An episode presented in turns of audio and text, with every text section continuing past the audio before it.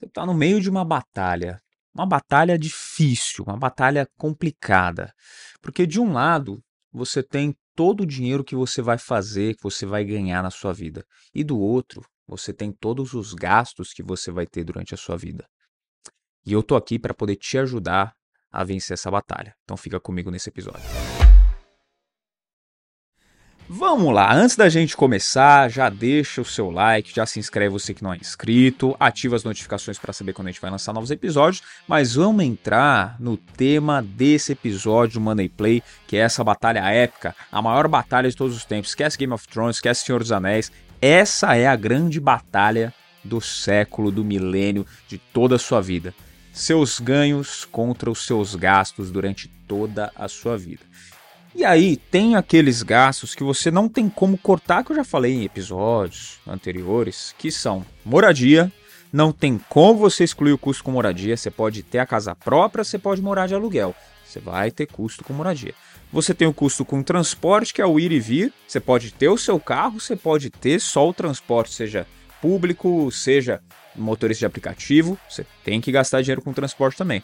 Até a bicicleta, né? Na manutenção você vai acabar gastando. Enfim, tem o custo com alimentação, você tem que comer. Alimentação e o padrão de vida também, né? Água, luz, internet, tudo ali que você vai gastar. E você tem também o custo com educação, que esse a gente pode até dizer que em determinado momento ele é opcional, mas se você é uma pessoa que busca sucesso e crescimento, algum momento você vai ter que ter o custo com educação, né? e isso vai entrar ali no seu dia a dia por um determinado período. Agora, os outros ali você não tem como cortar de jeito nenhum. Você fala, pô, Fabrício, é só isso? Não. Infelizmente, a gente tem mais dois ali que eles vão entrar e que um deles você não tem escolha, que são os impostos. Você vai pagar. Né? Querendo ou não, você vai pagar. O que você pode fazer é montar um planejamento tributário bacaninha ali para você pagar o mínimo de imposto possível de formas legais no seu mês a mês ou no ano a ano mas você vai ter que pagar imposto. E o outro custo, esse sim, aí você pode evitar, mas por que eu destaquei ele para fechar aí os, os principais custos? Né? A gente pode colocar ali, vou descontar o imposto dessa conta, mas colocar nos cinco principais custos que você vai ter durante a vida. Esse é totalmente opcional, que é o custo com juros. E por que eu coloco ele na lista? Porque infelizmente a maior parte das pessoas acaba tendo esse custo e não é um custo baixo. Só que você pode evitar ter. E aí eu quero destacar onde a gente vai ter o maior custo de juros durante a nossa vida. De tudo que você for comprar, absolutamente tudo, qualquer gasto que você for ter, nada vai superar o preço de um imóvel. Você pode olhar a não ser que você seja apaixonado, fissurado em carro e queira gastar muito mais no carro do que nas casas que você vai ter ou na casa que você vai ter, mas normalmente, para a maioria das pessoas, o maior custo da vida é a compra de um imóvel. Não somos contra aqui no Money Play, tá? Nós não somos absolutamente contra o ter o imóvel, o comprar o imóvel. Pelo contrário, a gente defende que você precisa ter, e eu vou falar um pouco mais sobre isso no final desse episódio. Mas, colocando essa batalha custos que você vai ter versus o ganho que você vai ter a sua vida inteira, o que você precisa fazer é eliminar o máximo dos custos para você criar uma diferença ali dos ganhos que você vai ter, porque essa é diferença que você vai conseguir guardar, investir para te dar tranquilidade lá no longo prazo. Então, se você está querendo construir essa tranquilidade ali para os seus 60, 70, 80 anos, você tem que aumentar essa diferença entre os ganhos em comparação com os gastos que você está tendo ali. E uma forma bem inteligente de você fazer isso é você evitar pagar juros. E aí eu vou usar como exemplo e vou discorrer bastante nisso a compra do imóvel. Somos a favor da compra? Sim. Somos contra o quê? Financiar. Financiamento do imóvel, ele é muito diferente do ato de você comprar um imóvel. Pô, Fabrício, é nada. Se eu for comprar um imóvel, eu vou financiar, óbvio. É o que acontece com 80% das pessoas que compram imóvel hoje no Brasil. Aproximadamente, a cada 5 imóveis vendidos, 4 são financiados. Quer dizer que é a melhor opção? Não, quer dizer que normalmente o brasileiro não se planeja e quando vai comprar acaba entrando num crédito para poder fazer aquela compra. Só que pegando alguns dados ali bem mais específicos sobre a compra do imóvel, especificamente falando do financiamento, A idade média que o brasileiro financia é 31 anos. Guarda essa informação. A idade média que o brasileiro financia é de 31 anos. Tá? Você vai comprar um imóvel, você pagar 300 mil ou você pagar 900 mil no mesmo imóvel depende de você, porque é isso que pode acontecer no financiamento. Então, você comprar por 300 mil, ok. Você financiar e lá no final você ter pago 900 mil pelo mesmo imóvel, você acha que faz sentido? Vale a pena?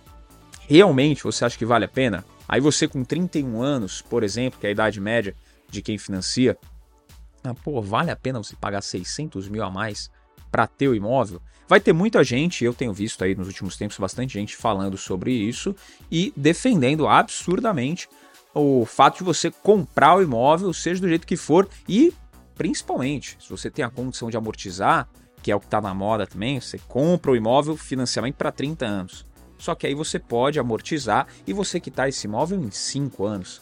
Maravilha, né? Olha que beleza. Olha o quanto você economizou. Se você for fazer a conta direito, você vai ver que você não economizou nada, você não teve desconto nenhum. Você deixou de pagar juros, mas você continuou pagando. Economia é você tem um imóvel de 300, você tem os 300, você paga 270. Aí você economizou. Você está comprando algo que vale 300 mil e você pagou 270. Agora, você financiou um imóvel que valia 300 mil, você ia pagar 900. Aí você acabou pagando só quinhentinhos, né? Você pagou de juros só 200 mil a mais. Você economizou onde? No que você economizou? O que, que envolve o financiamento? Também só para você entender esse custo a mais. Não é só os juros, né? O financiamento ele tem taxa de administração do financiamento, taxa de liberação do crédito, tem o seguro envolvido no financiamento. Quanto mais velho você for, mais caro vai ser esse seguro e você vai acabar pagando mais caro. Então, eu queria entender essa conta que o pessoal faz. Realmente não entendo, que é como você consegue economizar pagando mais caro naquilo que você está comprando. Como você consegue falar que isso é uma economia? Ou você está economizando mesmo, né? deixando de gastar, tudo bem. Mas se você está economizando, sendo que você está pagando mais do que aquilo vale, para mim não faz muito sentido. Não sei você, deixa aí nos comentários a sua opinião. Mas tem uma grande diferença e é isso que eu quero que você entenda entre comprar o imóvel e financiar ter um imóvel para moradia também é extremamente diferente de você ter um imóvel para investimentos. Vou falar disso daqui a pouco, tá? Mas quando a gente olha para o imóvel, é, essa parte até, né, já entrando no assunto de ter o imóvel para moradia, você está deixando de ganhar dinheiro com investimentos, né? que é o que muitos investidores, influenciadores até falaram um tempo atrás, que não valia a pena comprar, teve muita essa discussão sendo levantada, não vale a pena comprar o imóvel porque você está deixando de ganhar um dinheiro ali que poderia estar tá investindo. Tá? Você tem ali 300 mil uh, de um imóvel, você comprou um apartamento, e esse valor ele poderia te render, sei lá, 3 mil reais por mês. Você está deixando de ganhar isso para poder morar naquele imóvel. Só que você está usando para moradia. Ponto. Se você for falar de investimentos, aí é outro cenário, né? um, um cenário um pouquinho diferente. Você vai comprar para deixar para aluguel. Aí vamos supor que você tem ali o seu um milhão investido. Você vai comprar um imóvel só? Não, né? não faz sentido. Por quê? Porque se você comprar ele não for alugado e a chance de alugar um imóvel de um milhão é muito menor, vai ter muito menos gente para alugar esse imóvel do que se você comprar quatro imóveis de 250 mil, por exemplo. Então, falando de investimento, você vai buscar diversificar ali o seu risco, certo? Pois é, você não vai deixar ali tudo num mesmo imóvel, porque se não alugar, você tem prejuízo, o custo do imóvel ele vai ser seu enquanto não estiver alugado, até para impostos. Se for um apartamento, por exemplo, condomínio, você que é o proprietário, você vai ter que pagar. Agora, se você pegar quatro imóveis de 250, se um não tiver alugado, os outros três eles vão se pagar pelo menos.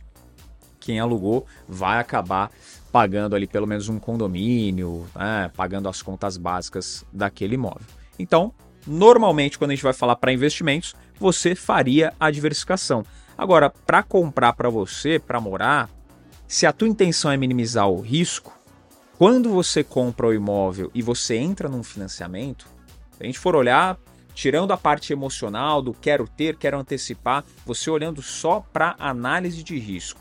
Se fosse para investimento, você ia diversificar. Para comprar para você, financiar, você está se expondo a muito risco. Você não tem o dinheiro, por exemplo, para comprar o imóvel, por isso você financia. Se você tivesse, você não precisaria financiar. E você financiou para um financiamento de 30 anos. Você vai pagar durante esses 30 anos. Só que se no meio do caminho, por exemplo, acontece algum problema contigo, você não consegue dar conta de pagar o imóvel. Ou, ah, não, vou amortizar. Tudo bem, se você consegue amortizar em 5, se você guardasse o dinheiro, investisse para poder comprar à vista, você compraria em 4 anos, não em 5. E você pagaria, depois de 4 anos, ah, tem que morar em algum lugar. Tudo bem, você pode pagar um aluguel ali, se for fazer a conta entre o que você pagou no financiamento versus o aluguel, provavelmente você ia economizar até pagando aluguel durante esses 4 anos. Mas enfim, compraria à vista, sem colocar o desconto, você ainda assim teria algumas vantagens, tá? Mas se você for financiar para um longo prazo e for pagar nesse longo prazo, você está muito exposto a vários riscos que podem acontecer. Teve uma galera que financiou ali em 2020, 2021, que as taxas de juros estavam mais baixas, e o pessoal financiou com financiamento, a gente pode dizer, flutuante, que está atrelado a alguma taxa ou algum índice taxa Selic, que era Selic mais algum percentualzinho, era IPCA mais algum percentualzinho também de juros para o banco. Quem financiou nesses moldes, na época, poderia ter pego uma taxa de juros mais baixa do que aqueles juros fixos. Mas hoje está pagando mais de 10%, mais de 12% ao ano de juros. Você está exposto a esse risco. Você está exposto a um risco do que também? do seu próprio problema, né? se você tiver algum problema pessoal e não conseguir pagar, enquanto você não quitou aquele imóvel, o imóvel não é seu. Então você está exposto a esse risco de a qualquer momento acontecer alguma coisa. E aí, se você não tem a sua reserva, ponto, seu imóvel pode estar ali na lista, que hoje é gigantesca de imóveis que foram para leilão aqui no Brasil. Só para você ter uma ideia, a cada quatro, a cada dez é, imóveis vendidos na planta, quatro são devolvidos. Aí eu estou falando só na planta, né? Então, mais ou menos ali 40% hoje são devolvidos. Porque justamente aconteceu o problema, a pessoa não estava programada, estava exposta a esse risco e acabou tendo que devolver o imóvel. Então, você se expõe a muito risco que é desnecessário. Além disso, tem aquele risco do que? Hoje você trabalha na sua empresa, né? Você tem ali um local onde você às vezes tem que trabalhar presencial, às vezes trabalha híbrido, mas você tem que ir na empresa, pelo menos ali uma, duas vezes por semana, ou as cinco vezes por semana já foram retomados os negócios. E você hoje mora perto da onde você trabalha. Mas de repente a empresa ela muda de sede, vai para o outro lado da cidade. Falando de São Paulo, outro lado da cidade é longe. Saiu da zona sul para a zona norte, saiu da zona extremo leste e foi para o extremo sul de São Paulo. É longe. É longe. E aí você comprou o seu imóvel lá na Zona Leste, porque era pertinho da empresa, você ia trabalhar a pé, ia trabalhar de bicicleta, pegava Uber, pagava 8 reais na corrida. Só que hoje a empresa ela tá do outro lado da cidade. E aí, o que, que você faz? Você vai ter que pegar um transporte, às vezes, de duas horas para se locomover, porque você está ali com um financiamento enterrado e você tem que pagar, você não tem condição de fazer outra coisa porque você comprou o seu imóvel financiado. Sendo que faria mais sentido, às vezes, você, por idade, né, também momento de vida, o aluguel te dá essa flexibilidade de, pô, a empresa mudou, ou quero ir para outra cidade, por exemplo, ou disparou o preço do aluguel aqui, como pode ter disparado do financiamento também, se está numa taxa flutuante, eu posso simplesmente mudar. Eu posso encerrar esse contrato de aluguel e ir para outro lugar e pagar mais barato. Pronto deu um problema estrutural aqui no imóvel, o imóvel não é meu, não tenho responsabilidade de consertar, eu posso encerrar o contrato e ir. Ah, mas Fabrício, tem a multa. Sim, às vezes paga a multa, vale a pena, ou às vezes ah, já passou do período inicial ali que a multa seria cobrada também. Tem contratos mais novos de aluguel que nem tem essa multa, ou a multa é bem é, insignificante. Então, tem todos esses riscos expostos quando a gente fala do financiamento, em detrimento a opções do que? a compra à vista. Pô, ou à vista você corre esse risco também se você for comprar? Sim. Só que se você for comprar à vista, provavelmente você vai esperar um tempo para comprar, que aí é o tempo de você acumular capital para ir depois comprar o imóvel à vista, enquanto você pensa se realmente aquele lugar onde você quer morar, se aquela cidade, aquela que você quer passar durante vários anos, porque não faz sentido você financiar um imóvel, sendo que dali a pouco você talvez tenha que mudar de cidade, ou nem é aquele imóvel que você quer passar todos os anos da sua vida. Você vai pagar juros para comprar um imóvel que não é aquele que você quer? É só porque disseram para você que fazia sentido? Talvez não seja a melhor opção. Tá? Então você se expõe a muitos riscos, tem riscos políticos aqui também, que a qualquer momento pode ter uma mudança na regra dos financiamentos e aí isso imposta por algum político e aí de repente você ser prejudicado em função disso. Então, todos esses pontos quando a gente fala do financiamento, eles estão te expondo a um risco desnecessário e fora isso, aqueles juros que eu já comentei ali no início, quanto menor for, menos você tiver que gastar com isso, maior a diferença entre o que você ganha versus o que você vai gastar pelo resto da sua vida. Para aí sim você poder acumular patrimônio. Tá? Uh, e assim, mesmo voltando à parte do, da amortização, né? Você fala, pô, Fabrício, mas legal, tem um FGTS aqui que eu posso acumular, eu posso amortizar ao longo do tempo e eu vou quitar mais cedo. Tá? Já comentei que se você fizer isso, você pode também comprar uma vista em menos tempo do que a amortização.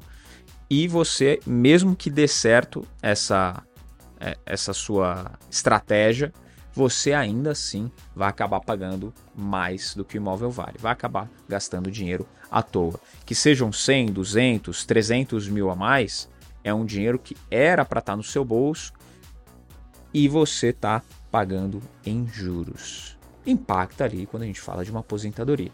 Tá? E eu quero dar o exemplo, puxar aqui do porquê que a gente é a favor da compra do imóvel, para não vir gente aqui nos comentários falar, pô, então ah, aquela pessoa que não tem condição e, e vai pagar aluguel a vida inteira, você é defensor do aluguel? Não, não.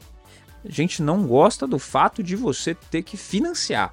O financiar e pagar juros, gastar o dinheiro à toa, isso aí a gente é contra. Agora o comprar não, porque pensa, lá no longo prazo, eu falei da tranquilidade. Você está construindo patrimônio agora, está na fase de acumulação, você tem a tranquilidade de se precisar se mudar, você com seus 30, talvez 40 anos, 50 anos até, você pode pegar suas coisas, trouxinha de roupa e mudar de lugar, ir para outra cidade, para outra casa, você que está morando de aluguel, caso o proprietário peça o imóvel, você tem essa ainda flexibilidade com uma certa idade. Mas pensa você com 80 anos de idade que você já não está mais trabalhando, está vivendo de renda, ganhando dinheiro só com os investimentos que você acumulou ao longo da vida, mas de repente você morando de aluguel, chega o proprietário do imóvel e fala: preciso do imóvel, eu quero de volta. Você precisa sair. Ou entrou em uma briga, uma disputa judicial ali, porque o imóvel é herança, e aí de repente você se vê obrigado a sair do seu imóvel com 83 anos nas costas para fazer uma mudança.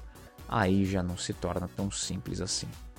Então, por isso, nós não somos contra a compra do imóvel. Sim, você tem que ter, e não esperar os 80 anos para ter imóvel, óbvio, mas criar a condição favorável para que você possa comprar um imóvel, primeiro, que seja um imóvel que você queira comprar, não aquele imóvel que ah, é melhor eu comprar financiado do que eu ficar pagando aluguel e dando dinheiro para os outros. Porque essa é a desculpa de quem não, não mora de aluguel, né? Ah, eu vou ficar dando dinheiro para os outros? É como se no financiamento fosse diferente. Faz a comparação da parcela aí no financiamento. Faz a conta. Quando você começa a financiar, quanto é juros e quanto de fato você está amortizando do seu imóvel? Aproximadamente entre 70 a 75% das parcelas iniciais de um financiamento, você está pagando só juros. Isso não é dar dinheiro para os outros? É. Pois é. Então, entre o aluguel e o financiamento, é com ele que a gente deve comparar. Agora, a compra, a gente é a favor. Se você tem a condição de comprar à vista, nessa fase da vida principalmente, quando você vai querer mais tranquilidade, se te pedirem o imóvel de volta, você tem dor de cabeça para mudar. Se o imóvel é seu, aí o custo, você fala, pô, eu tô abrindo aqui mão de ganhar dinheiro nos 500 mil que eu tenho investido, por exemplo, tô abrindo mão de ganhar investido no imóvel, tá? Comprei o um imóvel de 500 mil, Estou abrindo mão de ganhar talvez ali meus 5 mil reais por mês ou 4 mil reais por mês, 0,8 né, de rentabilidade. Estou abrindo mão de ganhar isso, mas que eu poderia ganhar, mas eu não preciso pagar um aluguel, por exemplo, eu tenho essa tranquilidade de ninguém vai me tirar da minha casa. Nessa fase, aí vale a pena. Porque supostamente Se você fez ali a lição de casa, você acompanha aqui o Money Play, né? Óbvio, você já está bem informado. Você fez a lição de casa, você acumulou patrimônio. Então lá na frente, você tem a opção de escolher. Esse cara, ele tem a condição de escolher. Pô, eu posso me dar o luxo, eu posso não ter essa dor de cabeça de me preocupar se eu tenho que sair do meu imóvel do dia para noite, porque eu tenho a minha reserva aqui, eu tenho os meus investimentos que já me mantêm. Então esses 4 mil por mês que o meu imóvel me daria, não é dor de cabeça, não preciso me preocupar. Porque isso daqui não me faz falta, eu consigo tirar dos outros investimentos o suficiente ainda com folga para eu poder manter o meu padrão de vida. E aí pode estourar o que for de regra de financiamento novo, pode estourar IGPM, PCA, que o meu aluguel eu não tenho, logo não vai ser nada reajustado. Esse é o grande ponto. Não somos contra a compra, você ter o seu próprio imóvel. Qual que é o ponto aqui? Lembra que eu falei da batalha lá no início? Entre o que você vai ganhar a vida inteira, entre o que você vai gastar a vida inteira? O ponto aqui é você fazer com que o seu adversário seja o menor possível ao invés de você se colocar numa enrascada e, por livre e espontânea vontade, que ninguém te obriga a fazer um financiamento, você aumentar o custo do seu adversário, você dá poder para ele sobre aquilo que você vai ganhar pelo resto da sua vida. Ao invés de diminuir essa margem, procure sempre aumentar.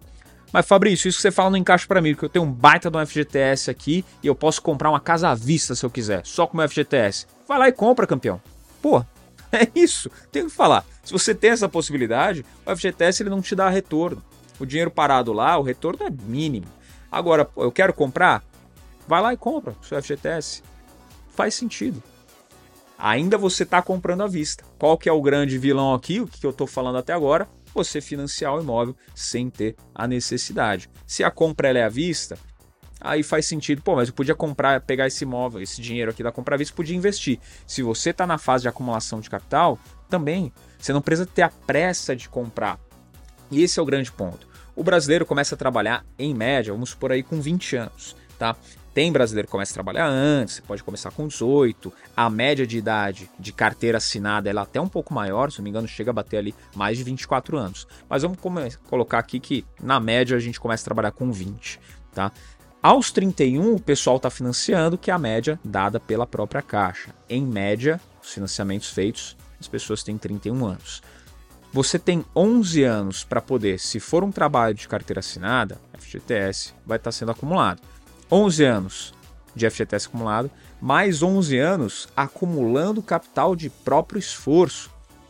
Que aí você tem que fazer esse papel não é um esforço tão gigantesco, não é tão absurdo você chegar ali aos seus 31 com a condição de comprar um imóvel à vista ou você esperar talvez mais uns 4, uns 5 aninhos para poder aí sim ter essa condição.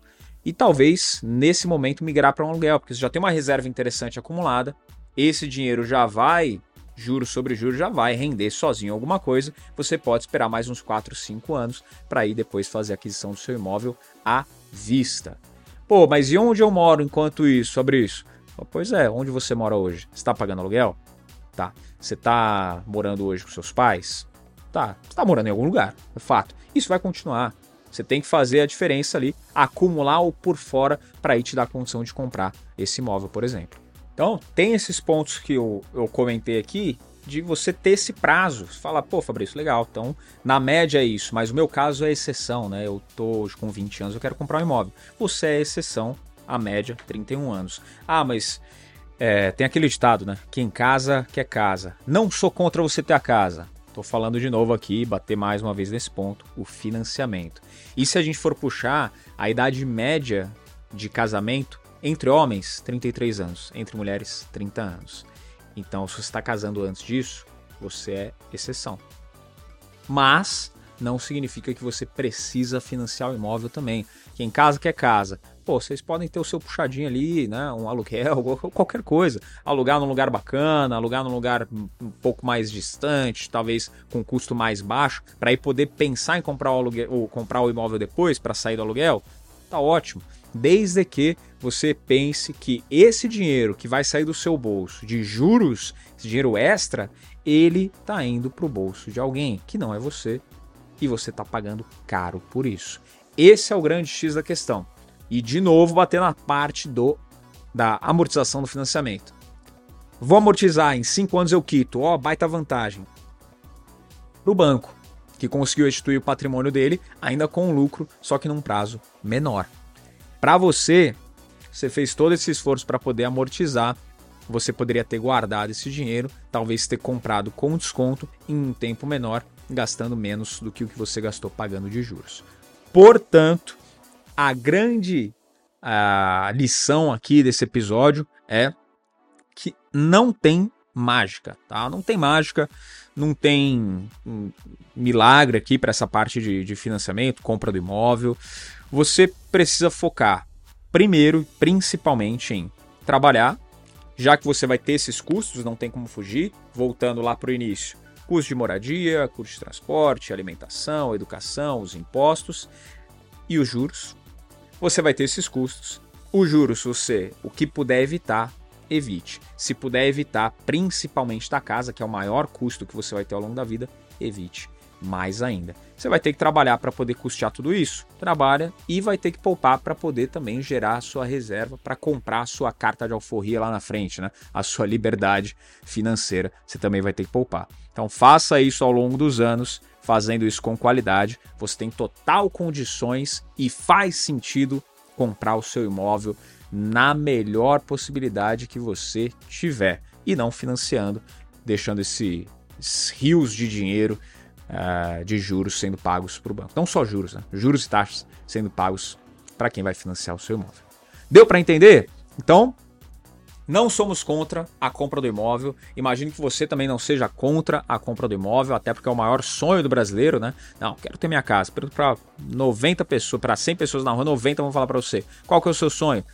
Até a casa própria. Não somos contra ter a casa, ok. O momento e a forma, aí sim é que a gente tem que avaliar bem para ver se faz sentido. Curtiu o episódio? Deixa o like, se inscreve se ainda não é inscrito, ativa as notificações. Não esquece de comentar aqui embaixo o que, que você achou também, se você quer que a gente aprofunde mais nesse tema de imóvel. É um tema que gera bastante polêmica e tem bastante gente falando sobre isso hoje em dia. E falando que a oitava maravilha do mundo é a amortização, falando que você tem que comprar o seu imóvel de qualquer jeito e a gente aqui não pensa que é por esse lado. Então, Deixa aqui nos comentários se você quiser saber mais. Não esquece de seguir a gente lá no Instagram, arroba Podcast. E o meu pessoal, arroba o Fabrício Duarte. Te encontro aqui no próximo Monday Play. Tchau!